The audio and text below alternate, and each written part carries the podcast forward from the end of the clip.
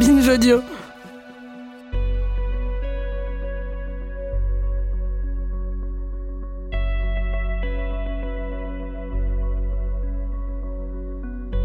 Quand je me suis séparée de mon ex, je voulais lui demander d'enlever les photos de moi qu'il avait sur son Instagram. Déjà parce qu'on s'était séparés en mauvais termes, alors je trouvais que ces images ne disaient rien de la réalité de notre relation, qu'elles me rendaient même nostalgique d'un passé qui n'avait jamais totalement existé. Mais bon, je n'osais pas trop. Mais je n'ai plus hésité quand il a commencé à poster des photos de sa nouvelle compagne. Évidemment, le fait qu'il soit en couple m'a un petit peu piqué. Mais c'était plus que ça. Ça me rendait dingue qu'on soit là, comme ça, toutes les deux, l'une à la suite de l'autre, représentées bien sagement dans nos petits carrés, dans nos blocs identiques. J'avais l'impression que rien ne nous différenciait, que j'aurais pu être elle ou elle être moi, que le temps ne passait plus, que tout se valait. Je préférais ne plus du tout apparaître dans sa galerie que n'être qu'une parmi tant d'autres. Dans notre tête, avec le temps, les souvenirs s'adoucissent, changent même de couleur, de teinte. Notre mémoire fait un travail de tri. On ne se souvient pas de toute sa vie. Dans le monde physique, les photos jaunissent. Mais sur Instagram, toutes les images restent au même niveau pour l'éternité. Est-ce qu'on est fait pour vivre avec nos souvenirs, tous nos souvenirs, sans cesse ramenés à la lisière de notre conscience on a beaucoup parlé du droit à l'oubli il y a quelques années, pour pouvoir effacer ces erreurs de jeunesse de Google. Faudrait-il revendiquer un droit au passé, un droit aux souvenirs qui se troublent? Instagram et les autres réseaux sociaux ont-ils tué le passé?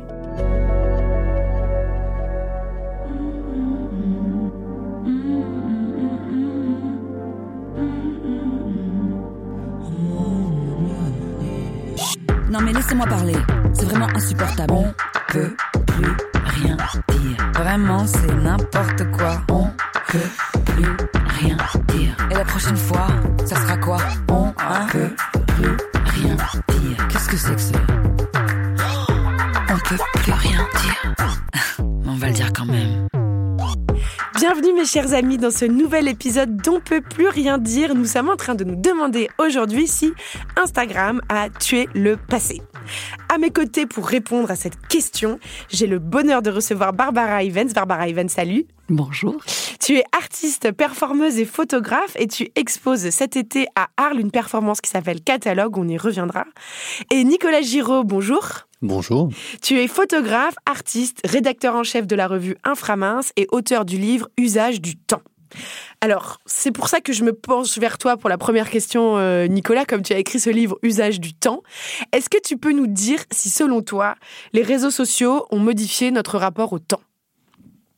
Oui, fondamentalement, totalement, euh, parfaitement.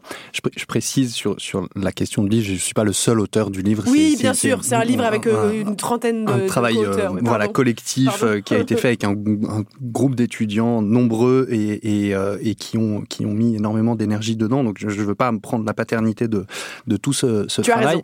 Mais, mais je suis parfaitement d'accord avec toi sur, sur cette question de, de du temps, c'est-à-dire que je, je pense que les réseaux sociaux euh, viennent, comme tu l'as dit, restructurer la façon dont on perçoit le temps de plein de manières. Hein. Il y a, la, question du, la question de l'économie de l'attention dont on a dont on a beaucoup parlé, c'est-à-dire comment est-ce que par un système d'alerte constante, etc., mm. on, se retrouve dans une espèce de, stimulation constante. Et, euh, et par ailleurs, effectivement, euh, ce que nous ce que nous produisent les réseaux sociaux, c'est que nous nous vivons dans les images presque autant que l'on vit dans le réel, pour, pour, pour ainsi dire. Euh, C'est-à-dire que si on réfléchit à nos, on va dire nos, nos interactions avec euh, nos amis, nos amours, etc., on s'aperçoit que finalement, on est peut-être quotidiennement plus en rapport avec leurs images, avec leurs représentations, qu'avec eux-mêmes. C'est comme s'il y avait une nouvelle dimension presque. Il y, a une, il y a une nouvelle dimension. C'est, c'est, c'est, si, si, on y réfléchit, euh, prenons le, j'en sais rien, prenons le 19e siècle, on pouvait dire qu'un un, individu dans, au, 19e siècle était en, contact avec ses semblables, euh, voilà, les, les, gens qui l'entourent, et puis euh, avait une confrontation quand même plus ou moins quotidienne avec euh, les animaux. Il y avait des chevaux, il y avait des, des, voilà, il y avait un rapport, il y avait un rapport à l'animal. Par exemple, 19e, c'est peut-être un peu tard, mais bon, disons, mettons. Oui, dans le passé, quoi. Voilà, voilà, dans le passé, il y a longtemps. suis pas un spécialiste de l'éthologie, mais en tout cas, voilà, il y avait un rapport, un rapport très fort à l'animal. Et, et, finalement, si on, si, si on pense à notre euh, quotidien contemporain, on pourrait dire que euh, on, ce, ce rapport à l'animal a été remplacé par un rapport à un autre règne, qui, est celui des images. C'est-à-dire que finalement, euh, de la même manière qu'on pouvait être en contact avec euh, des chevaux, des chiens, euh, des poulets, des poules quotidiennement. Là aujourd'hui, on est on est en, rapport avec une autre espèce qui, a aussi ses, manières de se développer, de se reproduire, de circuler, de cohabiter avec nous. Et c'est une espèce étrangère et c'est une espèce d'ailleurs d'une certaine façon encore plus encore plus éloignée de nous que, que l'espèce animale, puisque on peut avoir on va dire un échange et une communication avec avec, euh, avec des animaux, comme c'est un peu plus compliqué d'avoir un échange et des communications avec des images, même si on essaye. Euh, assez tragiquement tous et, et, et souvent d'ailleurs on échoue mais, mais en tout cas on, on cohabite en fait avec, euh, avec ça. Barbara Evans, toi tu t'es livrée à une, à une performance où tu as photographié les 12 700 objets euh, qui étaient dans, dans ta maison. Euh, chaque spatule, chaque fourchette, chaque jouet de ton fils, chaque fringue de ta fille, euh, même tous tes sextoys. tu, t'es, tu dis tu t'es livré à un aplat de toutes tes possessions. Pourquoi? Oui. Pourquoi Pourquoi, Pourquoi D'abord, déjà, euh, je, me suis lancée euh, là-dedans, en fait, sans vraiment réaliser pourquoi. C'était en 2015, je venais de déménager, j'ai pas arrêté de déménager, j'en pouvais plus. Et, euh, après un, divorce, je suis revenue vivre à Bruxelles. Et j'avoue que dans, dans ce nouvel endroit, tout était un peu branlant, instable. Euh, je, je, je me retrouvais plus et en fait j'ai ressenti un sentiment. Euh, euh, J'avais vraiment envie de me confiner chez moi en fait.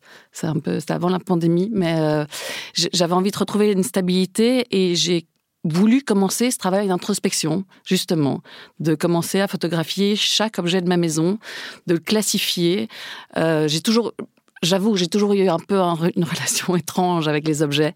Je suis pas du tout, euh, je suis pas une voyageuse. Je suis, euh, je suis plutôt casanière et je je crois justement que, ben, pour ça on en reparlera de la réalité, je trouve que le, le, monde il est assez chaotique moi, autour de moi et je crois que euh, les objets sont un peu mes références stables. C'est comme s'ils me protégeaient. C'est un, un, peu, ça peut paraître pathétique, mais euh, mais voilà, je ressens un, un sentiment de quiétude dans l'inertie. Et le fait de les, ah, je, je, ressens un sentiment de quiétude dans l'inertie. C'est une belle phrase. Pardon, je suis désolée de t'avoir mais... coupé à ce moment-là. non, mais... Et le fait de les avoir euh, photographiés, est-ce que du coup ça te donnait encore plus de stabilité? C'était pour renforcer cette stabilité? Euh, ben, en fait, oui, parce que il euh, y, a, y, a, vraiment cette analyse. Je ne sais pas du tout si ça, si le fait de les avoir photographiés, de les avoir classifiés, etc. Mais en fait, j'ai réalisé, mais ça c'est à la toute fin en fait que j'ai réalisé ça, parce que enfin, comme je t'avais dit, je crois qu'au tout début, j'ai cru que c'était l'axe central de mon travail, ce serait tout ce qui est surconsommation, gratification euh, immédiate, etc. Et en fait, j'ai réalisé à la fin de mon travail que en fait, je faisais ça pour moi. Je crois que c'était vraiment pour ma santé mentale. Le fait de chaque fois identifier chaque objet, euh, ce qui me procurait du plaisir, etc. Je le faisais pour moi, en fait. Enfin, je, je le faisais pour ma santé mentale. C'était, en fait, j'organisais euh, ma pensée et j'organisais ma vie, en fait, qui était branlante. Est-ce que c'est pour ça, Nicolas, que la photographie existe selon toi? C'est aussi pour nous permettre de euh, trouver des traces, de laisser des traces de notre, de notre passé, de notre vie? Euh... Je voulais vous faire dialoguer parce que je trouvais qu'il y avait un rapport en oui, fait entre. C'est assez ouais. passionnant cette, cette question. Moi, moi, je me demande toujours comment est-ce que comment est-ce que tu as photographié l'appareil photo? Je l'ai photographié avec mon autre appareil photo. J'en ai deux. Et c'est drôle, c'est une des questions qu'on me pose souvent. Mais moi, je me demandais en fait aussi, mais c'est vraiment une question. Hein, donc je, je parce que je, je, crois que je suis aussi devenue peut-être plus tolérante aussi avec Instagram. Je crois que maintenant, comme on, ça fait longtemps que ça existe, on, qu'on commence quand même tous à connaître les rouages et que on sait que 90% est fictif. Mais moi, enfin, je sais pas pourquoi, en fait, je crois que je suis de plus en plus fascinée par, euh, enfin, je suis épatée par les gens qui arrivent à rester ancrés complètement dans la réalité. Je trouve, enfin, je trouve que la réalité, elle est, elle est foutrement difficile. elle est cruelle, elle est, elle est souvent injuste. Euh, on a beaucoup de chance déjà, nous, je trouve, déjà de pouvoir même en parler, euh, alors que, enfin voilà. Et, et, et je peux comprendre, enfin, et je le fais, moi, justement, mais peut-être avec des travaux artistiques, mais je peux comprendre qu'on a envie d'en sortir pour créer sa propre réalité, même un peu plus douce, un peu plus belle. Et, et je me demandais, avant, je me disais toujours, on poste des photos pour les autres, avec les likes, justement. Avec, au début de mon projet, je me suis dit, tiens, je vais quelque part être militant dénoncer la gratification immédiate. Et en fait, je me demande si on le fait pas pour nous aussi. Enfin, je veux dire, comme, comme tu disais, avec la mémoire sélective, on garde dans notre mémoire, on garde pas les traumatismes très longtemps, on garde les, les souvenirs. Je sais pas. Je me suis dit. Nicolas, Nicolas Giraud. Ouais, c'est très, très vaste comme comme question, mais j'ai l'impression que euh, on est entré dans un dans un espace social et c'est l'espace social médiatique J'entends média au sens de ce, bon vieux Marshall McLuhan, hein, c'est-à-dire que chaque chose est un média, la radio est un média, la télévision est un média, mais la lumière électrique est un média. Enfin voilà, donc, donc dans, cet espace médiatique, euh, le média fonctionne comme une prothèse. Et, je pense qu'on est arrivé à un état de notre, notre humanité où euh, on est augmenté d'un certain nombre de choses, mais, mais comme toute prothèse, euh, la prothèse va, va permettre de décupler une possibilité. Enfin, la télévision, c'est ça. La télévision, c'est je vois plus loin. Donc, comme je vois plus loin, bah, ça, ça, me permet de voir ce qui se passe à Shanghai ou, euh, ou, euh, ou à n'importe quelle autre extrémité du, du, monde, ou alors ou voir même ce qui se passe dans la dans la dans la dans l'immeuble d'à côté. Enfin voilà, c'est cette espèce de rapport. Mais mais par contre, ça se paye toujours euh, d'une amputation d'une certaine manière. C'est-à-dire que si je suis devant la télévision, je suis précisément coincé le cul devant la télévision.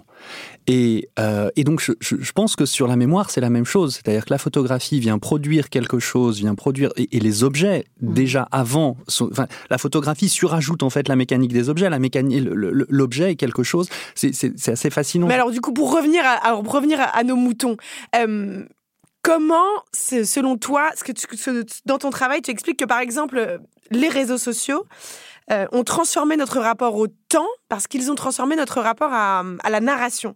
Dans un film, dans un livre ou même une série Netflix, il y a un début, il y a une fin, il y a un milieu. Sur les réseaux sociaux, tout a lieu en, en permanence et en parallèle. Et du coup, ça, ça nous maintient dans un présent permanent.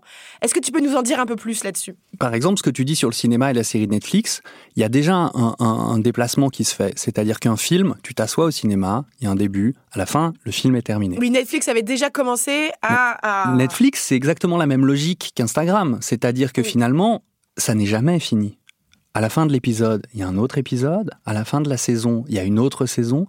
Et une fois qu'on a terminé la saison 4, on fait une histoire qui est plus ou moins inspirée de l'autre. C'est-à-dire qu'en fait, on, est rentré, enfin, ce que ça produit, ce que, ça, ce que produit cette chose-là, c'est ce que produisent, le, on va dire, euh, pour, pour dire rapidement, l'image numérique. C'est l'image numérique, c'est pas seulement une image, comme pourrait l'être une peinture, une gravure, euh, une photographie argentique. L'image numérique, c'est une image qui a sa propre, son propre pouvoir de démultiplication.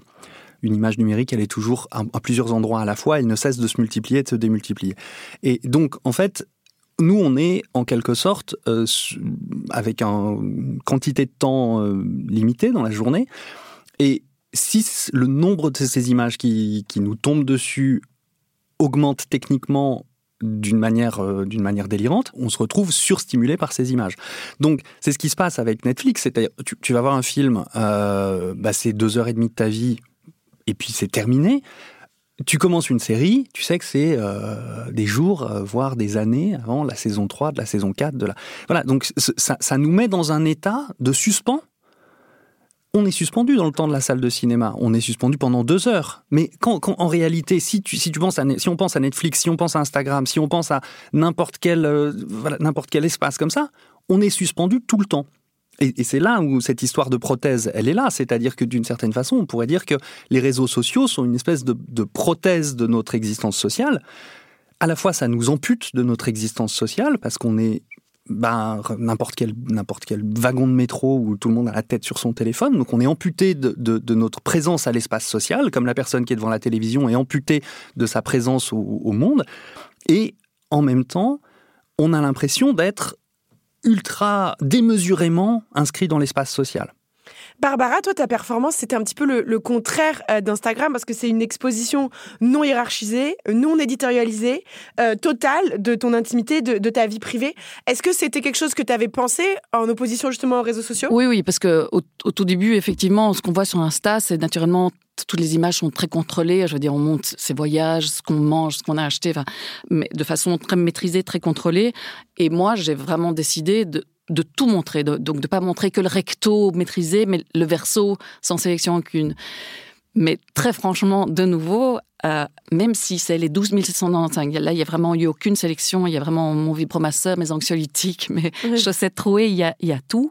Mais la seule chose, c'est que de nouveau, euh, j'ai quand même composé, j'ai composé mon livre, j'ai composé mon expo de façon très contrôlée, très esthétique. Euh, et donc, de nouveau, à nouveau, je remoulais quelque chose à mon image en fait. Ce que tu disais tout à l'heure qui était très intéressant, c'est que le ce projet il a commencé euh, quand il y avait un déménagement, un divorce. Euh, plus tard aussi, tu le reprendras suite à un deuil. Est-ce qu'il y avait une volonté d'arrêter le temps? Bah oui, bien sûr, naturellement. Je crois que c'est, euh, enfin voilà, je, je, crois, je suis un peu une collectionneuse de rosés, donc j'ai toujours eu, j'ai toujours voulu, voulu, retenir le temps et, et, et d'ailleurs par exemple même parce que je suis devenue, enfin comme j'expliquais, je suis devenue de plus en plus fétiche etc. Mais j'ai réalisé surtout que tous les objets qui, m'étaient indispensables, c'était genre 1%, donc vraiment rien du tout. Mais c'était toujours naturellement lié à des personnes disparues, tout ce qui est lié au passé, la nostalgie. Je crois que sinon, enfin, mais c'est pour moi, euh, je crois que tout objet euh, indispensable de la vie quotidienne, j'en ai vraiment rien à foutre. Tandis que vraiment tout ce qui inutile, là, je, me cramponne. Quoi. Ce que montrent les études, c'est que même euh, dans, dans, les années 60, donc bien avant Instagram, quand on demandait aux gens si ta maison brûle, qu'est-ce que tu emportes? Ils répondaient euh, mon album photo. Parce qu'ils disaient c'est mes souvenirs, c'est pareil, c'est mon passé, c'est la nostalgie, c'est les gens disparus. Et Kodak, bien avant Instagram, c'était déjà une entreprise euh, multimilliardaire, multimillionnaire. est-ce que les réseaux sociaux, est-ce qu'Instagram marche sur ce même business de, enfin business, ou ce même besoin ou désir de nostalgie selon toi, Nicolas ou est-ce que ça a modifié ce rapport à l'image? il y, a un point commun en tout cas, c'est que cette chose très étrange, quand la maison brûle, tout le monde part avec l'album photo, mais en réalité, qui regarde l'album photo? Personne. Et, et je pense, alors c'est là où je suis sur, sur, je trouve sur la question d'Instagram, mais comme sur la question de l'album photo, je pense pas que ce soit des objets qui soient liés au passé. C'est-à-dire que finalement, on n'a jamais euh, et, plus l'algorithme de notamment d'Instagram se, euh, se modifie plus en fait euh, on a de la difficulté à accéder à des images anciennes. C'est-à-dire en fait on va on va on va rarement dans le dans le passé. Il y a les images sont présentes, elles sont là, elles sont stockées comme étaient stockées les boîtes les, photographies qui étaient parfois dans des boîtes à chaussures et, et personne n'y mettait les pieds jusqu'à ce que il y ait quelqu'un qui meurt, qu'on vide la maison, qu'on ouvre la boîte et que ça finisse sur un marché aux puces ou quelque chose comme ça. Et je pense que au fond, le système d'Instagram, c'est au contraire de mobiliser un surprésent, c'est de, rendre impossible toute possibilité d'accéder au passé. Je, pense qu'Instagram nous empêche fondamentalement, et n'est pas forcément le cas seulement d'Instagram, hein, mais c'est aussi le cas de, de aussi le cas de Netflix par exemple. Ça, ça nous empêche ça nous, ça, nous, ça nous fait barrage, ça fait barrage à la possibilité du passé. Et ça fait barrage par ailleurs aussi à la possibilité du futur. Hein. Je pense que ce que tu disais sur l'état absolument catastrophique du monde euh, et, notre incapacité totale à penser euh, qu'il puisse y avoir quelque chose d'autre qu'une espèce d'explosion, c'est peut-être tout simplement qu'il y a une sorte de saturation, de, densification du présent qui rend impossible à la fois l'accès à avant et, par ailleurs la possibilité de penser après. Donc il nous maintient, ça nous maintient dans une espèce de limbe d'un surprésent euh, perpétuel, avec notamment euh, les, stories par exemple, une espèce de, de flux permanent qui c'est ce que tu dis, c'est à ça que tu fais référence? Oui, tout à fait. Ouais. Et, et, aussi tout simplement parce qu'il y a, on, ça fonctionne exactement. Et, et, et je rejoins hein, cette réflexion qui est de, ce rapport entre les objets et les images. Finalement, les, les images sont des sur-objets. Euh, C'est-à-dire ouais. Les images viennent démultiplier les objets. d'une certaine manière. C'est-à-dire, qu'est-ce qui se passe?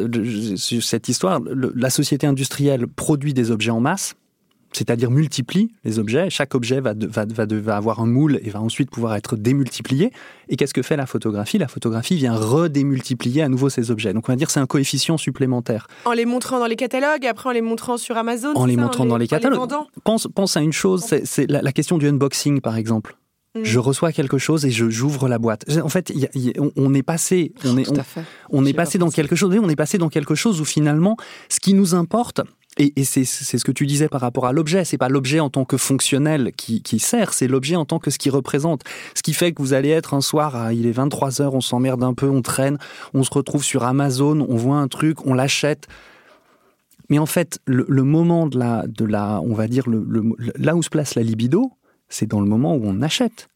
Quand, quand l'objet à la con qu'on a acheté arrive trois jours plus tard ou le lendemain, si on, et qu'on ouvre la boîte, il a déjà plus d'intérêt. Ce qui nous intéresse, c'est pas c'est pas l'objet, c'est ce que l'image a déclenché comme désir et comment ce désir a été satisfait par l'achat. Oui, c'est vrai. Moi, parfois, je vais jamais chercher mes colis même. Mais c'est vrai, c'est tellement vrai. C'est vraiment ce désir d'attendre. Moi, je me rappelle d'ailleurs même quand. Mais bon, là, je sais pas pourquoi je dois raconter ça ici. Mais euh, je, je préférais acheter online alors vraiment, il faut pas, mais c'est ce que parce que par exemple quand j'achetais, parce que moi j'adore faire des études de marché. Hein. moi c'est vraiment ça, je regarde la, chose la plus incroyable, etc. Mais quand je vais dans un magasin, quand je sors ma carte de crédit, même si c'est un peu cher, etc. Je dois faire un peu semblant que c'est nonchalant et allez, je paye. Alors que quand tu es chez toi, toute cette excitation de te dire de pouvoir appuyer sur ce bouton et tu peux vraiment. tu, tu, es seul. Euh, et tu te rends pas compte que tu payes en plus souvent parce que euh, c'est enregistré. Tes, oui, mais tu, peux, tu peux montrer cette excitation, enfin, de, de, tandis que. Ah oui, tu peux montrer ta joie. Tu peux montrer ta joie quand tu es chez toi. Oui, oui. Ah, c'est intéressant. Je sais pas, moi j'avais. mais bon, voilà. Mais c'est en ça que l'image, l'image est le, le, le, perfectionnement euh, final ou presque du produit. C'est-à-dire c'est le produit sans le produit. Et, c'est là où, sur cette question du, bien de consommation, l'image est fondamentale parce que c'est la publicité. Qu'est-ce que c'est? La publicité, c'est l'objet que je vois, qui est presque à portée de main et que je ne peux pas toucher. C'est-à-dire en fait, c'est l'image. L'objet, c'est pas l'objet en soi, c'est comment est-ce que l'objet mis en scène dans l'image produit du désir. Je vois quelque chose, donc j'en ai envie puisque je le vois, mais je ne peux pas y accéder puisque c'est une image. La vitrine, c'est le même principe. Une vitrine dans une rue, il y a une vitrine, il y a un objet derrière, je vois l'objet, je ne peux pas le toucher. Et donc, là où, mon, se trouve mon désir et là où se trouve mon, besoin, c'est dans ce rapport à l'image. Du moment où l'objet va être euh, payé, acheté dans son sac et que je peux le déballer, c'est trop tard. Enfin, c'est-à-dire que c'est l'image dans son ensemble. Bah, c'est plus la même chose. Ce qu'on veut, ce qu'on veut, c'est quelque chose qu'on peut presque toucher, mais qu'on peut pas toucher. Du moment où on l'a, où on peut mettre des trucs dedans, s'en servir, ça n'a plus aucun intérêt. Barbara, toi, pour ta performance, est-ce que tu t'es fixé des règles pour décompter euh, tous les objets de, ta maison? Comment tu as procédé? Oui, j'étais bien obligée parce que au tout début, c'est ce qui m'a pris le plus de temps, je crois, euh, c'est d'établir toutes ces règles. Euh, oui, il y, y, a plusieurs règles. Donc déjà, de, un, je ne pouvais pas continuer ad vitam aeternam. Donc, j'ai décidé de faire pièce par pièce. Et quand je fermais la pièce, c'était terminé. Donc, même s'il y avait d'autres objets qui rentraient dedans, tant pis, voilà. Euh, et j'ai mis aussi des post-it chaque fois que je terminais de, photographier tout un tiroir, parce que je me disais, les doublons, déjà, il y en a eu. Donc, euh, parce que les, les, mes filles se volaient euh, des vêtements, donc ça se retrouvait dans, dans chaque chambre. J'ai pas photographié la nourriture parce qu'elle est éphémère. Donc, ça, j'ai décidé. Tout ce qui était en tout ce qui était attaché ou collé, etc., le restait sur la photo. Tout, euh, objet en plus de 50 exemplaires identiques, donc coton-tige, etc. Euh, je le prenais, je le photographiais ensemble. Et alors tout ce qui était aussi dans son contenant d'origine, euh, par exemple un puzzle, etc., ça, ça restait ensemble. Mais par exemple des, des Legos de mon fils qui ne sont plus dans, dans leur boîte d'origine, bon ben là je les ai pris Enfin, je les ai photographiés un par un. Donc, euh, oui. Ouais, dans ton bouquin, il y a des très belles pages avec plein de Lego photographiés euh, un par un. Non, c'est une catastrophe. Non, mais, non. mais... Et, hum, ce qui est fou, moi, quand j'ai parcouru donc le livre de ta performance, il y a un moment, il y a plein de photos de, billes, mhm. les unes après les autres, et ça m'a étreint de, de, nostalgie, alors que c'est pas mon enfance, ni ma famille, mais rien, mais ça m'a. c'est Pourquoi est-ce que ça fait mal comme ça de, regarder des, photos de billes? Bah Parce qu'on n'est plus là pour jouer avec. Mm. C'est encore le, le, Je suis pas un très grand fan de Roland Barthes, mais euh, il, a quand même, c'est quand même lui qui a pointé euh, d'une manière très claire la façon dont photographier quelque chose, c'est destiner un objet à la mort. C'est-à-dire ce qui est sur une image, c'est inaccessible par nature puisque ça, ça appartient à un moment temporel qui appartient qui, est passé.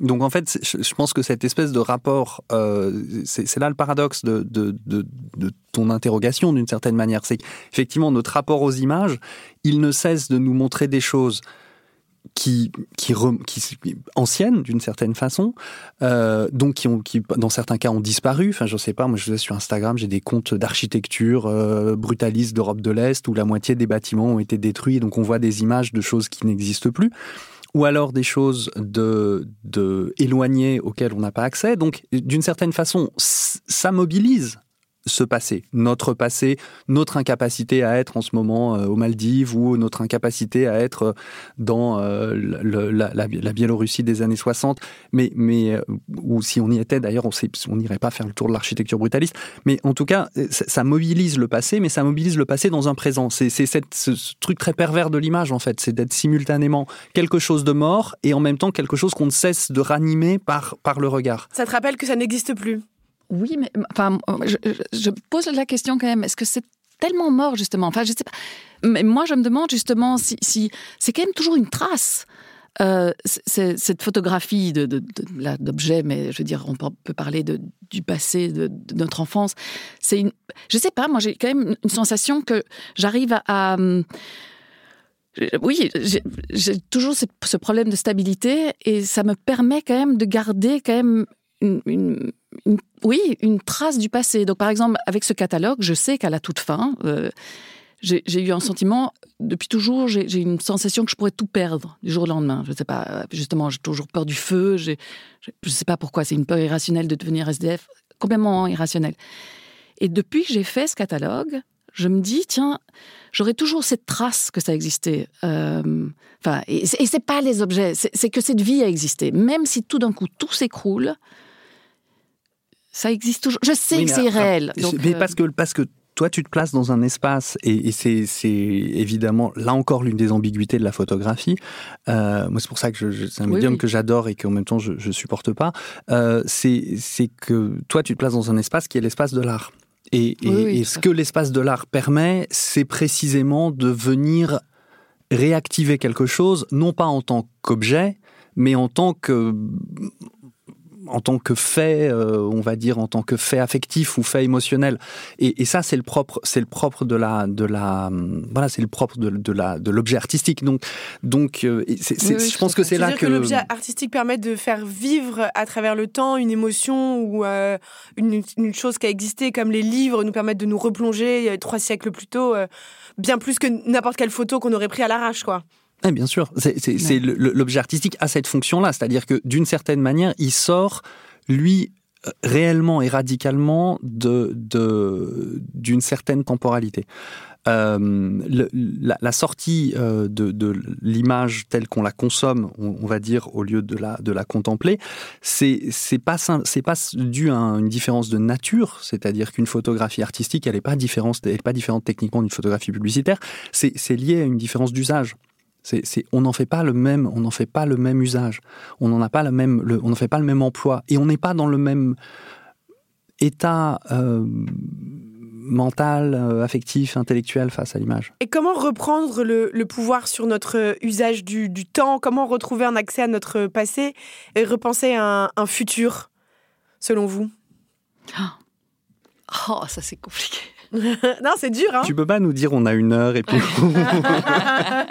tu parlais, Nico, d'une guérilla du temps. Je trouvais que c'était une, euh, une belle expression. Est-ce qu'une guérilla du temps est possible? Alors, il y a quelques, quelques années, j'avais, j'avais, j'avais travaillé sur une, question que j'appelais la balistique des images et, qui était de, de considérer que il n'y avait, il y avait pas seulement euh, le contenu des images à prendre en compte, une balistique comme des balles de pistolet Comme des balles, exactement, comme des balles de pistolet ou des fusées, etc. C'est-à-dire de dire que ce qui, est fondamental dans, notre situation aujourd'hui par rapport à l'image, c'est pas l'image en tant que telle, avec euh, un carré ou un rectangle dans lequel il y a des choses qui sont représentées par une certaine forme technique. La question, c'est leur balistique. C'est-à-dire à quelle vitesse est-ce qu'elles sont lancées, combien sont lancées, c'est-à-dire au fond, euh, si, si vous prenez un caillou sur, le crâne, c'est pas le caillou en soi qui vous blesse, c'est la vitesse à laquelle il vous parvient. Et d'une certaine façon, on est, on, est, on est entré dans un espace où les images en tant que telles sont pas plus problématiques qu'elles l'étaient il y a quatre siècles. Elles sont problématiques en ce sens qu'elles sont militarisées, on va dire, je, je, pense que le terme est juste, elles sont militarisées et, elles, acquièrent une vitesse, elles acquièrent une rapidité, elles acquièrent quelque chose qui produise un, qui un, effet, euh, un effet toxique et dangereux sur, sur notre, notre existence. Donc, il faut considérer ça, c'est-à-dire finalement, euh, c'est pas tant l'objet en tant que tel, c'est la façon dont cet objet circule, c'est la façon dont cet objet est fabriqué, construit, produit, lancé, transmis, etc. Et, je pense que s'il y a eu effectivement une guérilla à mener, je, crois vraiment qu'on est dans une situation euh, assez difficile, c'est-à-dire notre rapport, en tout cas l'extrême modification du rapport aux images, l'extrême violence du rapport aux images, elle demande à, entrer dans un espace de, de, de, survie, en quelque ouais, voilà, il faut se révolter, de révolte, quoi. Mais oui, et Pour récupérer notre cerveau, puis notre passé, notre futur, c'est quand même des choses importantes. Et c'est vital même, parce que surtout politiquement, quand on voit vers la catastrophe vers laquelle on fonce euh, tête baissée, euh, il est urgent de récupérer notre capacité à repenser un futur. Alors, sur, sur la guérilla du temps, je pense que précisément, c'est un problème de balistique, c'est-à-dire le, le c'est pas tant la question de est-ce que, est-ce que les images sont fautives. Il faut s'exposer à moins d'images déjà soi-même. Mais je pense que c'est même pas tant essayer de s'exposer à moins d'images, c'est comprendre à quel point la façon dont on les reçoit, dont on les consomme, dont elles sont produites est, complètement dangereuse en fait, enfin, est complètement, est complètement toxique. Donc, donc c'est vraiment la structure des, des, objets qui nous lancent des images. Pense, pense à un truc très simple. Moi, je, pour moi, l'origine de cette, de cette situation euh, historiquement, c'est le, c'est le, le 11 septembre. Le 11 septembre, c'est euh, le premier acte de guerre qui a lieu dans l'image on frappe deux tours. Pourquoi on frappe deux tours? Parce que la première est frappée au moment où la première tour est frappée, toutes les caméras se tournent sur, sur, la, sur, sur, les deux tours en question, et ça veut dire que l'événement est vécu en direct. Donc c'est pas les 2000 ou 3000 morts de ce jour-là euh, qui, sont, qui sont visés et qui sont touchés. Eux, ils sont des dommages collatéraux, c'est-à-dire le corps est un dommage collatéral. Ce qui est vraiment frappé, c'est quoi? C'est la rétine de tous ceux qui, dans le monde entier, en direct, vont voir un avion qui percute une tour encore et encore et encore et encore et encore, parce qu'on a l'âge de s'en souvenir. C'était pas ces personnes-là qui, voulaient tuer précisément pour des raisons, c'était le, symbole, d'attaquer le symbole, les tours. Mais c'est pas, pas le symbole, c'est l'acte l'acte de, de, de, la vision en direct de cet événement. Moi, ça m'avait frappé quand j'étais allé, j'étais allé à New York en 2004 et et on était en Europe totalement traumatisé par le 11 septembre. Et puis, je, je, vois, je me balade à New York, je rencontre des New-Yorkais, on discute, etc. Et eux avaient fait leur deuil du 11 septembre. Parce que pour eux, c'était réel ce qui s'était passé. Pour nous, ça s'était passé dans un espace qui était celui de l'image. On avait été frappé par cette image, pas une fois, mais, mais, mais 2000 fois. Enfin, on a vu, moi, j'ai vu 2000 fois cet avion rentrer dans cette tour, et puis, et puis les tours s'effondrer, j'ai vu ça, des centaines de fois. Et il n'y avait rien qui venait euh, produire un travail de deuil dans le réel, puisque ça s'était passé dans l'image.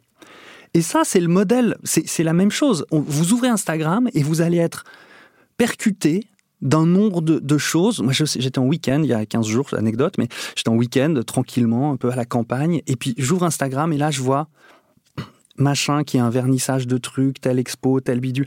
J'ai pas encore allumé la lumière chez moi, je suis pas encore sorti de mon lit et je suis en train de me dire mince, mais j'aurais dû rester à Paris pour faire ça, j'aurais dû aller à ça, je devrais être à Bruxelles pour faire ceci. Je, je me retrouve complètement écartelé par les images parce que je me retrouve complètement bombardé par les images. on est vraiment dans un truc qui est militaire. Alors comment faire ça, c'est une autre question. mais euh, enfin, comment s'en sortir, c'est une autre question. Mais, mais euh, je, te coupe l'espace d'un instant justement pour prendre le temps de réfléchir à comment faire. On se retrouve juste après cette toute petite pause.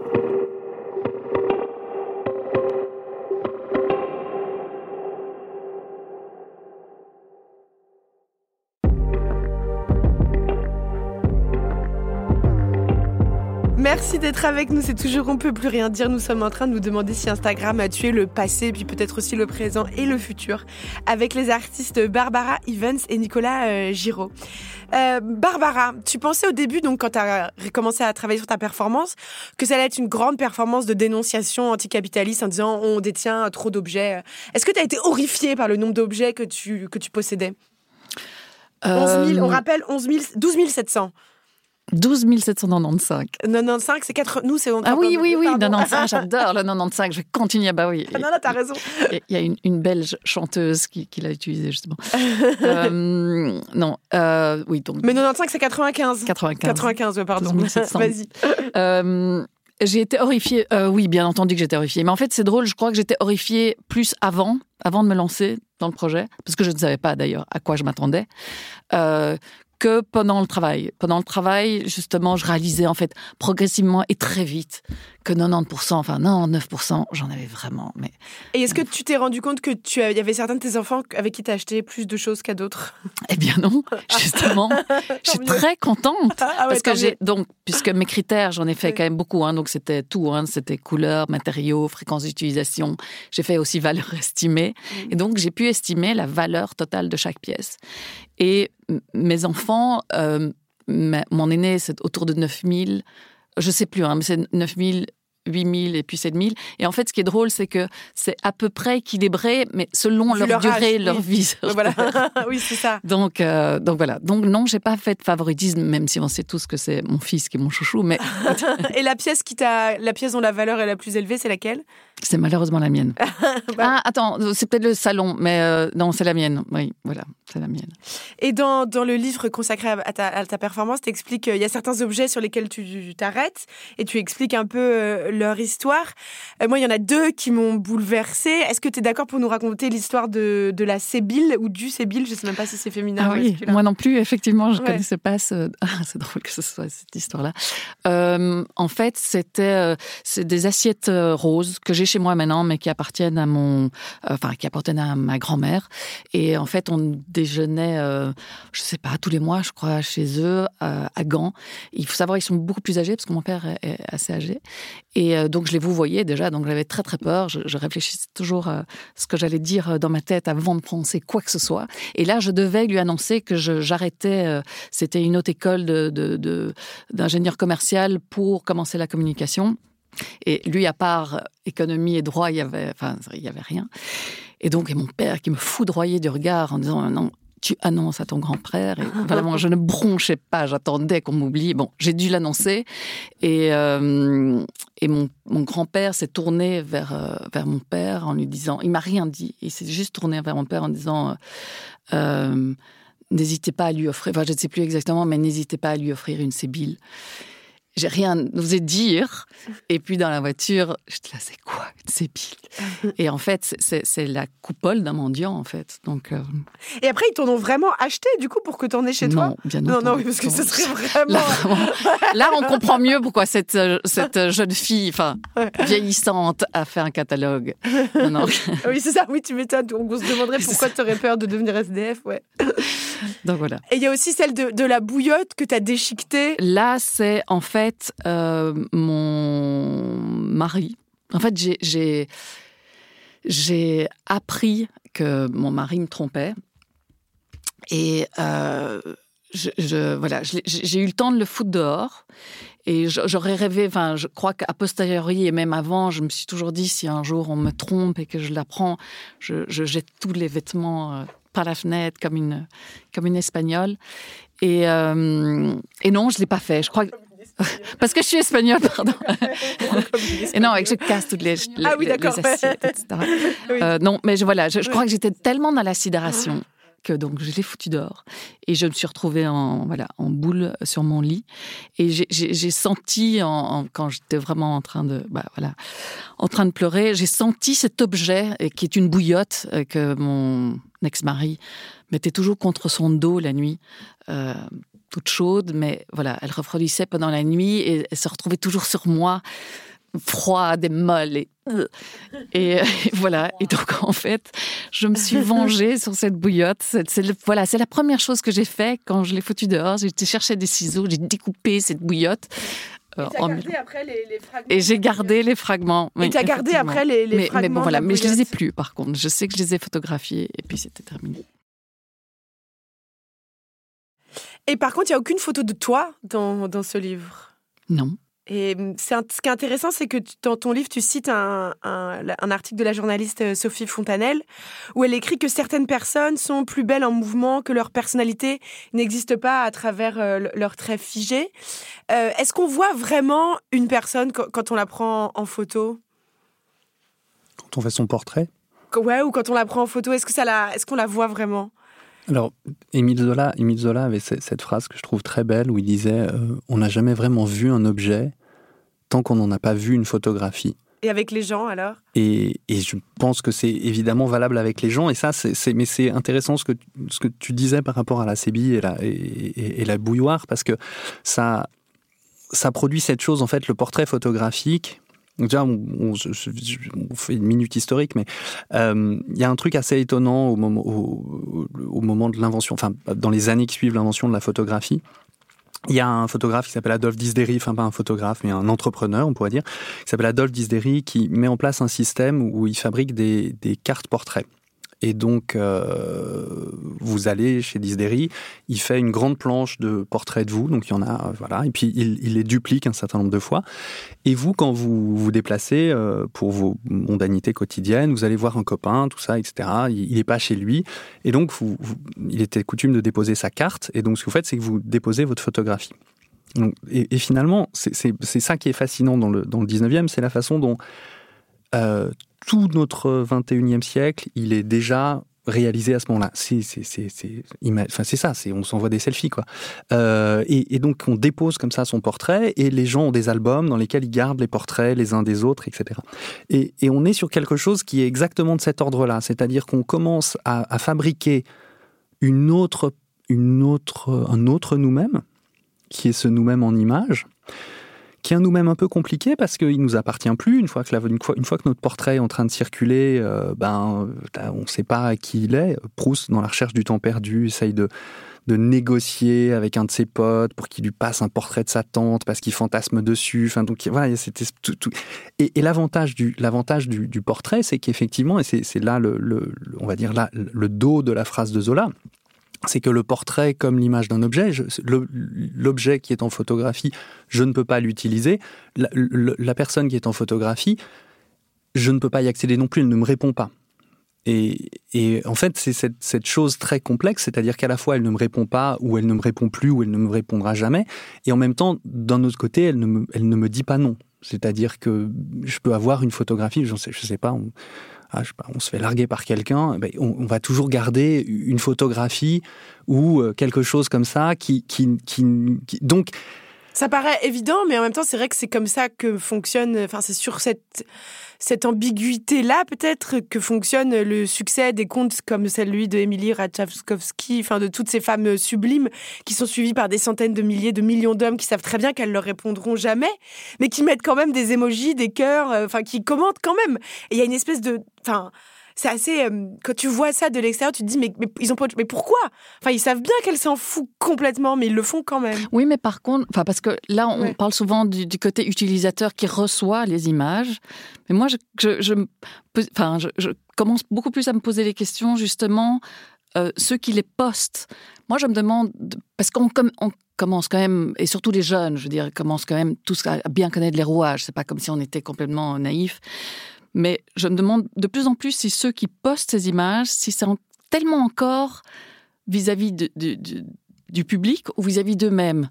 Et, moi, je, crois qu'il y, a quelque chose où on aime se tromper. Je, ils, le savent. En fait, je, crois qu'on sait bien entendu que c'est fictif et quelque part, on peut pas faire autrement. Euh, Mais moi, moi je, pense, je, suis d'accord avec toi et, et je pense que c'est cette question, la prothèse.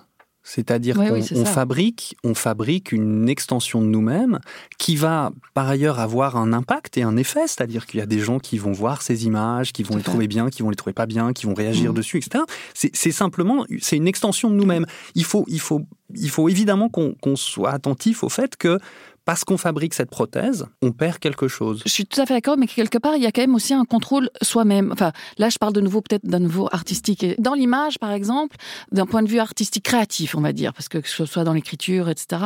Avant, enfin, là, je parle plutôt dans l'art, c'était quand même toujours euh, des, professionnels. Donc, c'était des magazines qui euh, décidaient ce qui, qui allait montrer. Euh, c'était la télé, euh, des galeries, euh, des curateurs, des commissaires. Enfin, je veux dire, euh, c'était eux qui avaient un œil et qui choisissaient celui, la personne qui allait être vue, écoutée, etc. Tandis que quelque part avec les réseaux sociaux, je crois que c'est aussi lié à la mondialisation, c'est pas que les réseaux sociaux, mais c'est un peu, c'est pas un jury populaire, mais quelque part, tout le monde a le droit de créer son image, sa réalité, son travail, montrer son travail et, essayer de faire vivre en tout cas. Euh, avant, c'était. Ce serait, mais ce serait vrai s'il n'y avait pas d'algorithme. S'il y avait. Ça, c'est vrai, ça, ça serait vrai parce que du coup, il y a quand même il y a une autre chape invisible. Et puis, on est pris dans un autre, dans un autre truc absolument terrible. C'est. c'est euh, il y a cette, cette, cette, phrase hyper célèbre de Warhol qui dit Dans le futur, tout le monde sera célèbre pendant un quart d'heure. Et et en fait, on, fait rarement le calcul. C'est-à-dire que, imaginons qu'on soit tous célèbres pendant un quart d'heure. Qu'est-ce que ça implique? Ça implique, si on est célèbre pendant un quart d'heure, ça implique pendant un quart d'heure, tout le monde s'occupe de nous et tout le monde nous parle et tout le monde, voilà, repose notre image. C'est quoi tout le monde? C'est nous aussi. Donc ça veut dire que être célèbre pendant un quart d'heure, ça veut dire que le reste entier de notre vie, il est occupé, et c'est exactement ce qui se passe hein, quand on est sûr, il est occupé à à célébrer les autres. C'est-à-dire, en fait, on passe notre temps à célébrer euh, d'une manière un, peu délirante, euh, machin, truc, qui a posté ceci, qui a fait un bidule, qui a fait là, dans l'espoir à un moment d'arriver à notre petit quart d'heure qui, qui, va durer, dans lequel ce sera à notre tour de, de plus avoir besoin de, de, de, faire des choses. Et puis ben, après, on retournera à l'usine. Tu crois que c'est ça la motivation inconsciente derrière chaque like? Oh Moi, je crois que c'est ça, t'as raison. Le, c'est ça. Quoi, vous, avez marché tellement, vous avez tellement l'impression qu'on a tellement peur d'être insignifiant. Enfin, je veux dire. Ah ben, on, alors, mais je pense pas que ce soit, je pense pas que ce soit un sentiment qu'on ait. C'est, c'est, c'est, on est aussi dans un espace de réaction. On essaye de s'adapter parce que les outils nous changent et puis nous, on essaye de survivre à ces, ces, changements-là. Et, survivre à ces changements-là, c'est effectivement, c'est effectivement faire ça. Moi, je vois, j'ai plein de copains artistes, moi-même d'ailleurs, dans des interrogations qui sont merde, est-ce que, est que je suis assez présent sur les. Et en fait, non, on a besoin d'être présent dans notre atelier. On n'a pas besoin d'être présent sur Instagram. Et en même temps, ça nous empêche pas quand on voit que machin, il a fait plein de trucs et puis que, bah, on se dit merde, est-ce que je suis, est-ce que je suis au bon endroit? Mais bah, c'est vrai que toute personne aujourd'hui qui veut porter un message, que ce soit journalistique, artistique, euh, enfin, se pose la question de est-ce qu'il faut devenir aussi influenceur? Ah mais de son propre travail. C'est c'est un peu comme les bitcoins quoi. C'est-à-dire? Mission impossible. C'est-à-dire c'est une pyramide de Maslow. Il y a un moment où il y a un moment où la chose s'effondre sous son propre poids. Puisque si on se retrouve à avoir tous un message absolument qui doit être entendu, qui écoute Oui, tout à fait. C'est vrai. Bah, c'est ce que tu disais, nous tous, on s'entre-écoute dans l'espoir de s'entre-écouter. Bref, j'aimerais, le temps file, mais j'aimerais aborder une dernière euh, question. Euh, dans ton livre, Nicolas, tu écris qu'avec les réseaux, je ne peux plus jamais être seul, je suis toujours plus que seul. Qu'est-ce que, qu'est-ce que ça veut dire? Ça veut dire, et c'est plus aussi, c'est élargi, pas seulement les réseaux, mais c'est cette chose qu'on connaît tous, c'est-à-dire il est dimanche, on est dimanche, il est, euh, il est, euh, je sais pas, 14 heures, on s'emmerde, on ouvre son téléphone et puis on s'aperçoit qu'on a reçu un mail de quelqu'un du boulot pour un truc de taf et on commence à y répondre et puis ensuite on va sur, c'est-à-dire que finalement parce qu'on a cette prothèse-là qui nous a été vissée, euh, qu'on le veuille ou pas, ben finalement on est, on est constamment euh, soumis à son, sa stimulation. Et, donc, du coup, je suis, on n'est jamais seul. On est au bout de. On est n'importe où. On a du réseau. Et d'ailleurs, si vous voyez bien, vous voyez bien l'angoisse de n'importe qui qui arrive en disant T'as pas un chargeur? Mmh, C'est vrai. C'est, vous voyez ce moment très angoissant où tout d'un coup on est dehors et on a mais pourtant on est dehors on est dans le monde on a tout on a notre portefeuille notre carte bleue euh, on est dans une soirée il y a des gens mais on n'a plus de batterie. Ouais, ah ouais c'est vrai, t'as raison, c'est terrible. oui, je sais. Et, euh, pardon, hein, c'est pas. Mais là aussi, effectivement, mais par exemple, parce que là on parle de nous, nouveaux, mais par exemple, euh, les réfugiés, par exemple. C'est idiot, mais je veux dire, il y en a tellement de plus en plus. Et là, justement, le fait que les réseaux sociaux, je veux dire, avec un téléphone, parce qu'on leur enlève leur téléphone euh, en trois secondes, trois mouvements, euh, les réseaux sociaux permettent justement d'avoir ce lien en permanence. Euh, oui, bien sûr, nous on parle de notre condition euh, privilégiée où on n'est pas déraciné à l'autre bout du monde et le téléphone est notre dernier, dernier lien avec notre, notre famille. Bien entendu, mais, mais c'est pas le téléphone, c'est les images qui restent, enfin, ce, côté ancré euh, qui permet. Mais bon, effectivement, c'est pas, pas exactement la même chose. Bien entendu que c'est pas la même chose. Mais je sais pas, il y a quelque chose.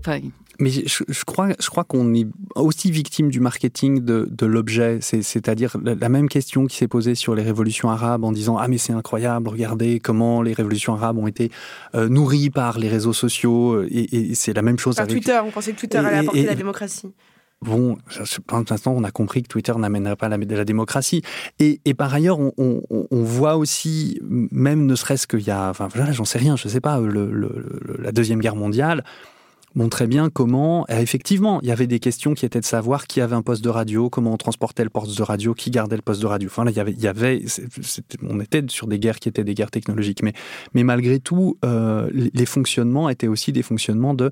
Quelqu'un m'a dit qu'il y a une maison. Enfin, voilà, la capacité de la parole euh, des choses, des images à circuler de main en main d'une manière très, très légère, a pas attendu en fait les réseaux sociaux qui s'avèrent en plus par ailleurs aujourd'hui dans un certain nombre de pays, y, compris par ailleurs le, nôtre, s'avèrent des outils euh, de, de, contrôle des populations, de contrôle de ce qui est dit, euh, d'écoute, de surveillance, qui sont démultiplier, c'est-à-dire que plus la capacité des réseaux permettent d'organiser une révolution, plus la capacité des réseaux permettent d'organiser une contre-révolution. Et comme ils sont majoritairement euh, quand même des objets conçus par des entreprises qui ont des intérêts et qui, ont, qui représentent à la fois des pouvoirs économiques et politiques, ils deviennent forcément des outils et de l'économie et de la politique. Et, je ne sais pas si je confierais euh, les clés de ma voiture à, Jeff Bezos ou, euh, euh, ou, Elon Musk. et pourtant, c'est ce qu'on fait, d'une certaine manière. Barbara, le, mot de la fin, si tu devais photographier un objet dans le studio, ce serait lequel? Alors là, mais oui, bon, tu demandes ça à une égocentrique. Il n'y a rien, il y a rien à moi ici. Non, Tes bijoux peut-être? Non, je, crois, je crois ton micro, bien entendu. Merci. Merci beaucoup d'avoir été avec nous. C'est déjà la fin. Merci, on a appris plein de choses à, vous écouter. Euh, c'est déjà fini notre conversation. Elle est déjà dans le passé. Merci à nos chers invités Nicolas Giraud. Merci Barbara Evans. Merci à notre chargée de production Charlotte Beck, notre réalisateur Thomas Chalvidal. On peut plus rien dire. C'est le podcast de débat de Binge Audio tous les vendredis sur toutes les applis. Et nous, on se retrouve vendredi prochain dans le futur donc pour un nouveau débat. À très vite.